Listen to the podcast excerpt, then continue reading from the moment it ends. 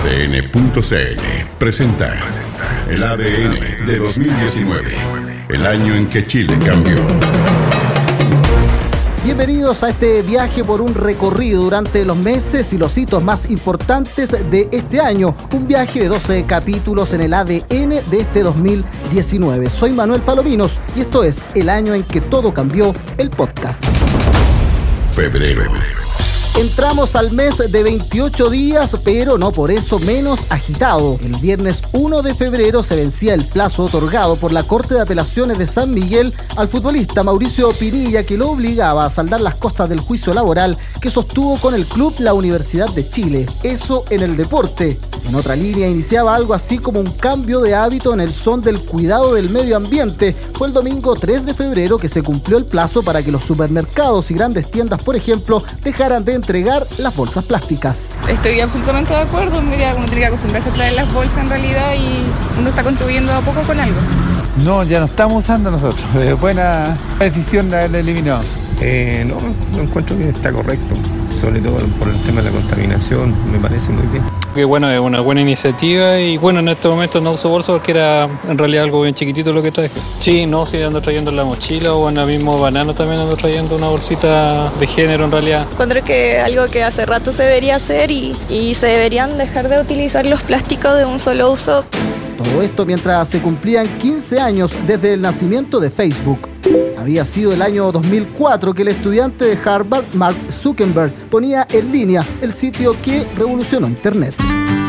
Siempre, varios a última hora veían también cómo se vencía el plazo en el marco de la ley Cholito para colocar los chips o tarjetas de identificación a sus mascotas. Bueno, yo sé que es como de cuarenta y tanto, que si sacan los perros a la calle no tienen el chip. Pero, por ejemplo, en mi caso, las perras nunca salen de la casa.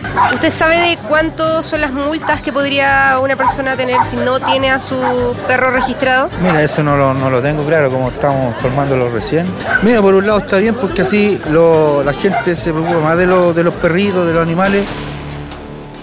7 de febrero y también se cumplían 7 años desde que habitantes de Aysén interrumpían el tránsito por el puente Ibáñez, dando inicio a una serie de protestas que marcarían el primer gobierno de Sebastián Piñera, hecho ocurrido en el año 2012. Y sería en el 2019 cuando Aysén nuevamente sería noticia. Más de 20.000 hectáreas consumidas por el fuego en Aysén, siendo Cochrane uno de los lugares más afectados. El presidente Sebastián Piñera, acompañado de su esposa, la primera dama Cecilia Morel y la intendenta de Aysén, Yoconda Navarrete, se trasladaba hasta Cochrane para encabezar una mesa técnica de emergencia por los incendios forestales en la región que han afectado a unas 15.355 hectáreas en zonas de Colonia Sur y Bahía Mansa. Emergencia de la cual se levantó la primera alerta el 5 de febrero y en la cual se desplegaron 6 aviones y 6 helicópteros, 13 brigadas de CONAF con 112 combatientes, 84 bomberos, 57 carabineros, 12 efectivos de la Policía de Investigaciones. Mandatario, pese a las críticas, destacó el trabajo realizado y un balance de la situación actual. En ese contexto que las críticas llegaron desde el propio sector político del presidente Sebastián Piñera. Quien había levantado las críticas era el alcalde de Cochrane, Patricio Ulloa. Bueno, hoy día yo soy alcalde de la comuna de Cochrane, la gente me eligió, por lo tanto siempre voy a estar al lado de mi gente. Y si la gente en algún minuto, nuestra comunidad, se sintió, ¿no cierto?, que nos estaba atendiendo una emergencia de la mejor forma, indudablemente que su representante, quien es el alcalde, eh, independiente el gobierno que sea, vamos a estar, ¿no es del lado de la comunidad. Eso no les queda ninguna duda, ¿no es cierto?, y va a ser siempre así.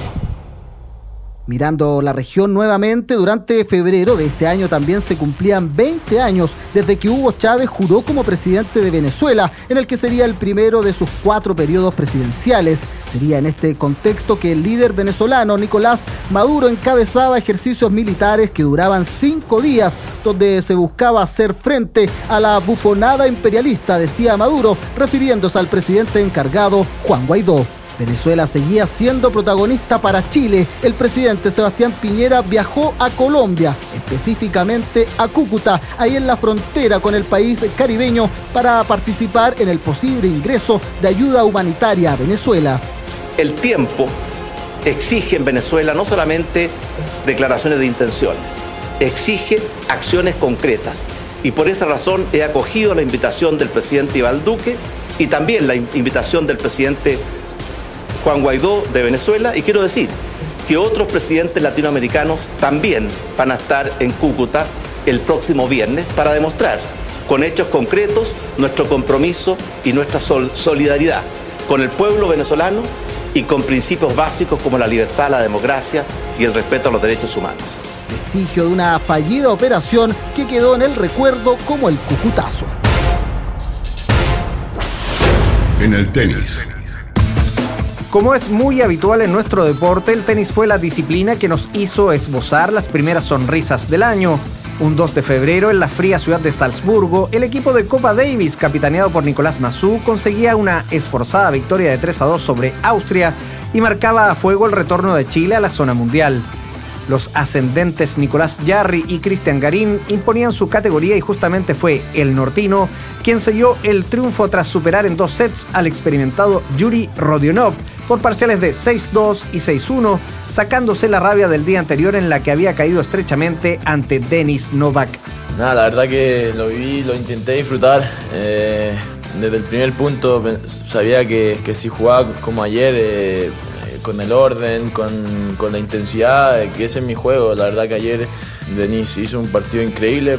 Yo creo que hoy saqué mucho mejor de lo que saqué ayer y yo sabía que tenía que ser de la misma manera. El triunfo de Garín será recordado por el efusivo abrazo del actual número uno de Chile con Nicolás Mazú, que coronaba en Austria un largo trabajo con una generación sobre la que recayó la pesada mochila de hacer olvidar a jugadores tan trascendentes como Fernando González y el propio Vampiro.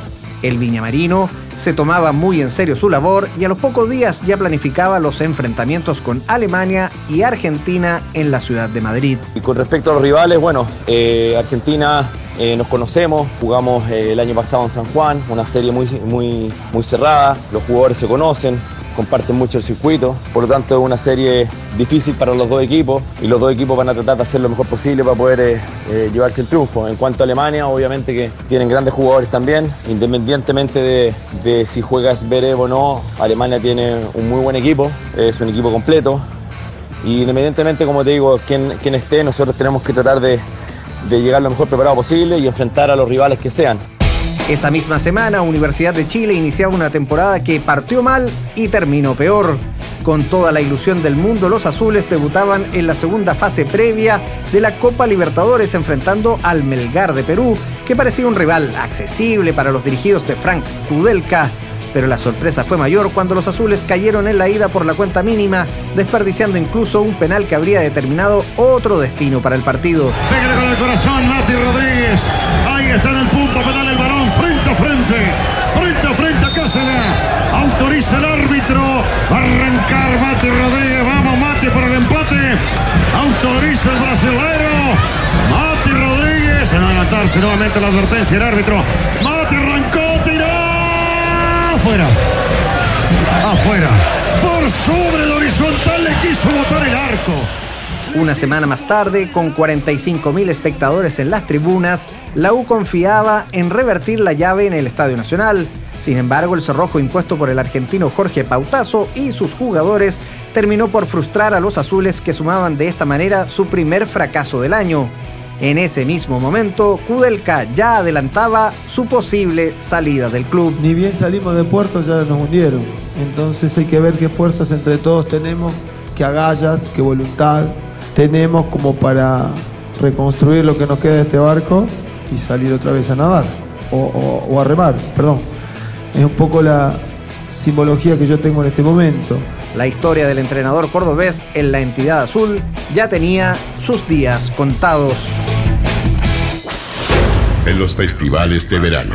Si en Chile enero es el mes del teatro, febrero es el de los festivales, ocasión especial para que artistas nacionales e internacionales recorran el país el de La Serena, La leche y la carne en Osorno, San Felipe sentado frente al mar en Puerto Montt o el de Dichato son solo algunos de los eventos que congregan multitudes de habitantes de sus propias comunas y turistas que disfrutan de música y humor. Entre ellos, la Semana de la Independencia de Talca es uno de los que más destaca, no solo por la cantidad de días y panoramas gratuitos que ofrece en la ribera del río Claro, sino porque gracias a la transmisión televisiva de TVN logra llegar a muchos más hogares en Chile y el mundo. Este 2019, ADN se sumó a esa transmisión. CNCO Amar Azul, Franco Simone y Pedro Fernández fueron las figuras internacionales que llegaron hasta el Maule para deleitar a sus seguidores a partir del jueves 7 de febrero. Contento porque cada oportunidad en la que estamos acá tenemos oportunidad de, vivir cosas distintas, de visitar lugares distintos, como en esta ocasión el estar en Puerto Aysén, estar en Dalcahue, ahora en San Bernardo, después en Talca. La verdad que contento, feliz y agradecido por la oportunidad de estar acá. Fueron cuatro jornadas en las que también brilló el humor de Hugo Varela, donde Radagast no fue capaz de conquistar al público y en las que Piare Compé y el flight chileno hicieron su trabajo con una tibia recepción, una que logró encenderse y se transformó en fiesta gracias a Villa Cariño, Jordan y Luis Lambis. Y mientras en Chile febrero es sinónimo de fiesta, en el mundo distintas alfombras rojas dan cuenta de reputados festivales y premiaciones para el mundo del cine. Mi nombre es Marina Vidal. ¿Tiene algún problema con eso? Ceremonias que se nos han vuelto cada vez más familiares y a las que les prestamos mayor atención gracias a los innumerables reconocimientos que ha recibido el audiovisual chileno en los últimos años. El 2019 no fue la excepción gracias al MBL. Antes del artista incluso está el homosexual. Reivindicamos el coliza. A nosotros nos gusta la palabra gay, weón no se adapta, weón, con, con, lo que es un homosexual pobre en Chile, weón. Fue el 15 de febrero cuando desde Alemania recibimos la noticia de que el documental de Johanna Raposi, que rescata la figura del desaparecido escritor, se llevaba un Teddy Award en la prestigiosa Berlinale. So the best documentary essay film is Lemebel by Johanna Raposi Garibaldi. Say thank you for the to Panorama for the selection for being here. But first of all, I would like to say thank you to Pedro Lemebel to trust me to open his heart and his life to make me do this wonderful uh, documentary. And also, I would like to say thank you to my crew, my people, my that is here with me that flew from Chile, because nothing of what is here could have been done because of them. Eh, Titi Viera Gallo, Paso Rutia, Manuel Mayra, over there. El trabajo, que fue reconocido como el mejor en el panorama de las producciones que rescatan la temática LGBTI, aseguró tras su paso por Alemania un intenso recorrido en distintos certámenes y su estreno en Chile en el marco de Sanfic, donde finalmente también se llevó el premio al mejor documental nacional. Y si el gran cierre del verano musical se enmarca en el Festival de la Canción de Viña del Mar, fueron muchos los que esperaban que este año la gran estrella fuera Luis Miguel.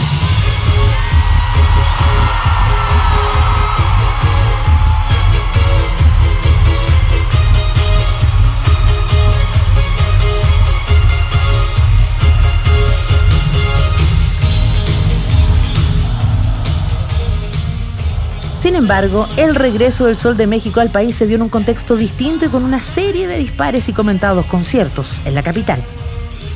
Problemas de voz y con su sonidista fueron las principales quejas de algunos asistentes al Movistar Arena que criticaron el bajo nivel de un espectáculo que en sus primeras noches tuvo momentos penosos, pero que con el oficio y experiencia del mexicano fue salvándose con el paso de los días. Conciertos con gusto a poco, un sabor agridulce que dejó uno de los artistas más importantes de la música latina en las últimas décadas.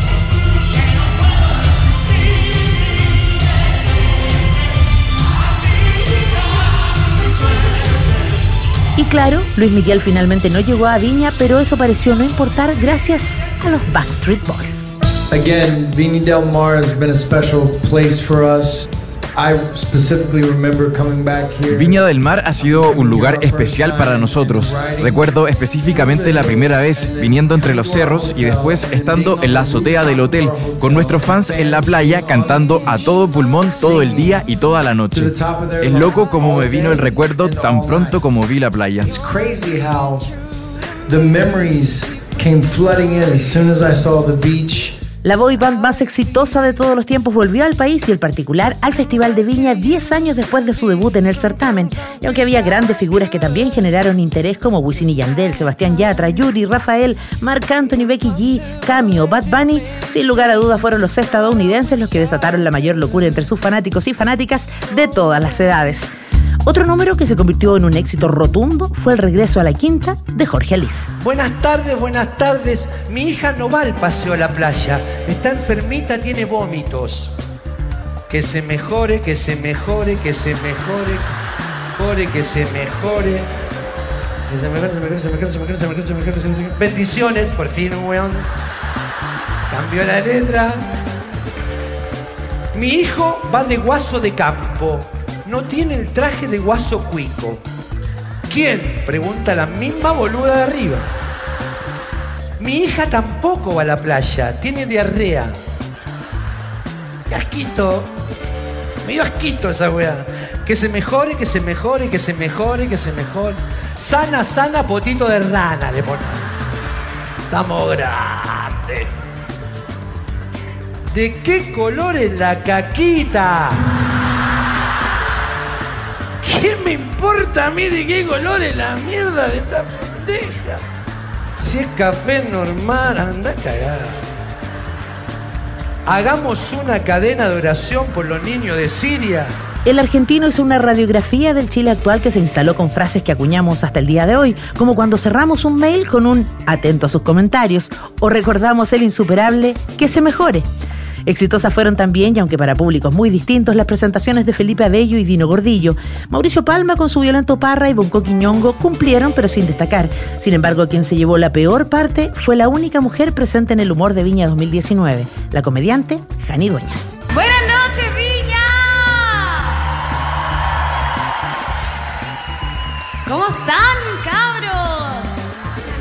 Juan, se mueren los fajá que estoy.